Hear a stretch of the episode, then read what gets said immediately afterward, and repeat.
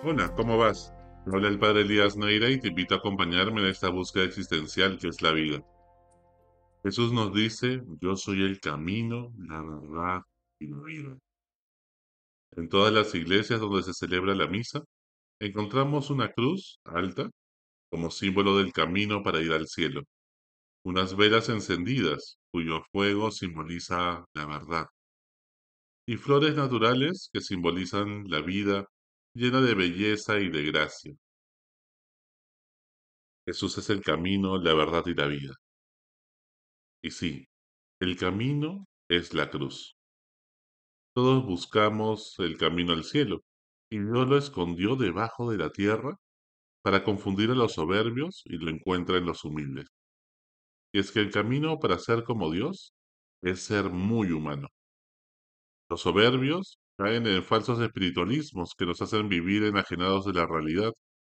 Cuando uno vive de manera realista en el presente y con sentido común, disfrutando de la simplicidad de lo bello y la armonía de las cosas sencillas de la creación, entonces escala el cielo.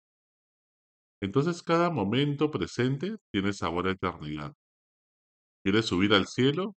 Sube por la escalera de la humildad y de la cruz. No hay otro camino. Si quieres resucitar, debes morir a tu propio ego en la cruz.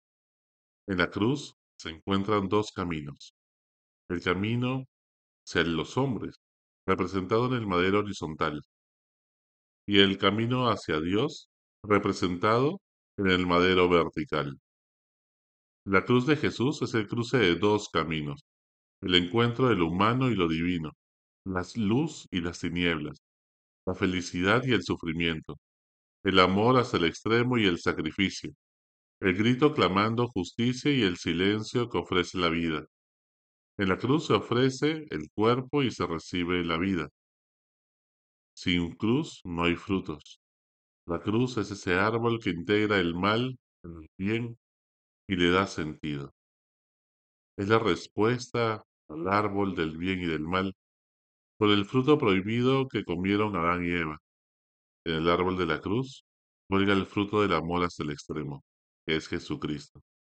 Él es el camino que los lleva al cielo, lo que pasa por andar sus pasos, siguiendo sus huellas con humildad. ¿Tú estás dispuesto a transitar ese camino? ¿O prefieres el camino corto, que parece mucho más alegre y contento, pero que al final siempre nos lleva a sentirnos completamente vacíos? Si quieres ir al cielo, niégate a ti mismo, toma tu cruz y sígueme. O sea, tienes que negar tu ego, tus caprichos e intereses mezquinos, hacerte cargo de tu cruz, de tus sufrimientos y dolores, y seguir las huellas de Jesús de Nazaret, que vino no a ser servido, sino a servir, amando hasta el extremo. El problema es que todos queremos ir al cielo, vivir eternamente, tenerlo todo, dejar huella en el mundo para que la gente que amamos no nos olvide. Todos queremos la inmortalidad de los dioses. Todo el mundo nos recuerda que trascendamos de esa manera. Pero ¿estás dispuesto a morir? El camino de la gloria de Dios es la humildad del madero. El símbolo de un instrumento de tortura, pues la cruz, se ha convertido en el símbolo del amor hasta el extremo. Eso escandaliza a muchos. ¿Cómo Dios va a morir? ¿Cómo un Dios va a ser humilde? ¿Cómo Jesús no va a hacernos el milagro? El camino así es, es la cruz. Una cruz iluminada por la fe, la confianza de seguir creyendo que a pesar del sufrimiento de nuestras vidas, Dios no nos ha abandonado. Es Él es tu amigo fiel. Sin duda, Jesús fue tan humano que solo pudo haber sido Dios. Por otro lado, tenemos las velas encendidas que simbolizan la verdad. Cuando andamos en la oscuridad de las tinieblas, perdemos la confianza, andamos a tientas, asustados, llenos de inseguridades.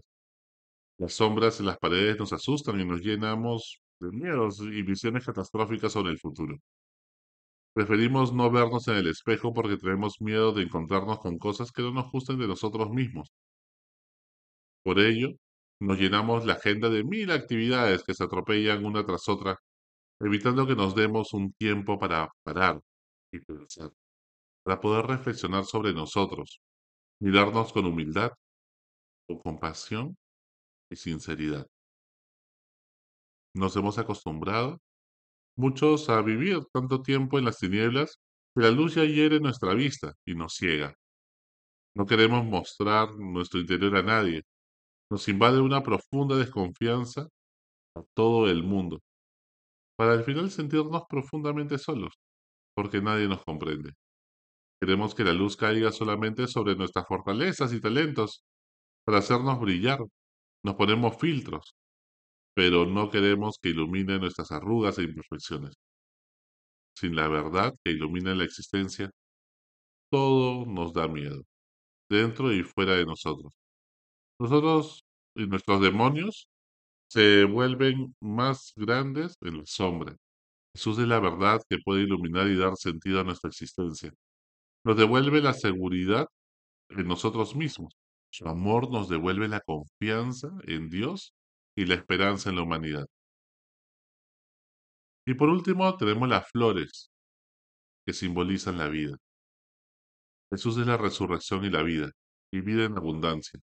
Muchas veces andamos por la vida faltos de sueño y de energía, segregando existencia movidos por la rutina diaria. Vemos nuestras agendas semanales sin entusiasmo, como quien ve el desierto que tienes que cruzar para llegar a la meta y no te da ganas de transitarte. Hay frustraciones y decepciones que matan nuestra esperanza, nuestra raíz. Hay aridez en la vida cuando falta amor y una pizca de asombro, un poco de disfrute. ¿Quién se lleva nuestra curiosidad infantil? ¿Dónde perdimos la capacidad de disfrutar las cosas sencillas de la vida? ¿Por qué dejamos que los urgentes de la vida nos agobien la mente y angustien el corazón? Y lo estrujan de una manera que da la impresión que no hay forma de poder volver a vivir con paz. ¿Cuándo dejamos que secuestren a nuestro niño interior? La vida es una sola y muchos viven angustiados porque esta vida no se acabe. Cuando lo importante es ponerle deseos de vivir cada instante presente que nos queda. La muerte pues es inevitable, pero estar muertos en vida sí es evitable. Basta de vivir como zombies angustiados por futuros que no sabemos si pasarán o no, y que incluso cuando pasan no eran tan dramáticos ni tan graves como lo habíamos pensado. Vivimos agobiados por los urgentes, repensando las culpas del pasado y resentidos por lo que nos hicieron. Se trata de vivir con gratitud. Cuando agradeces a Dios todo lo que te ha dado, en vez de vivir comparándote con los demás y sintiendo envidia de tu colega o de tu compañero del colegio y todos sus logros, comienzas a tener vitalidad. Cuando caes en la cuenta de todo lo que tienes por agradecer a Dios, te dejas sorprender por la vida. Recuperas tu capacidad de asombro y disfrutar de las cosas simples y sencillas. Te das cuenta que el agua que te cae en las cataratas del Iguazú es la misma agua que te cae en la ducha de tu casa todas las mañanas que reírte bromeando con tus amigos de toda la vida tiene más resultados que un retiro en Miami con Tony Robbins. De participar en la misa del domingo con los sentidos bien abiertos y estando presente con todo tu ser, vale tanto como la misa cuando la hace el Papa. Jesucristo es el camino, la verdad y la vida. Jesús es el camino humilde en forma de cruz que nos lleva al cielo. Jesús es, la verdad que ilumina nuestras vidas para que ya no tengamos miedo. Jesús es la vida llena de alegría y de energía para disfrutar lo cotidiano con gratitud en el corazón. Vuelve a encontrarte con ese Jesús que te mira con una sonrisa, con cariño, que no se queda mirando tus pecados ni tus imperfecciones, ni te dice ya ves, te lo dije, sino que es ese Jesús que te abraza con todo el corazón que te da la fuerza y el aliento para seguir adelante, para que puedas correr hacia la meta, para que puedas disfrutar el camino, para que sepas aprender y sacar aprendizajes importantes de cada momento, de cada pasaje de tu vida, porque hemos venido a esta vida a aprender y a disfrutar. Hasta la próxima. Sigue buscando que Él te encontrará.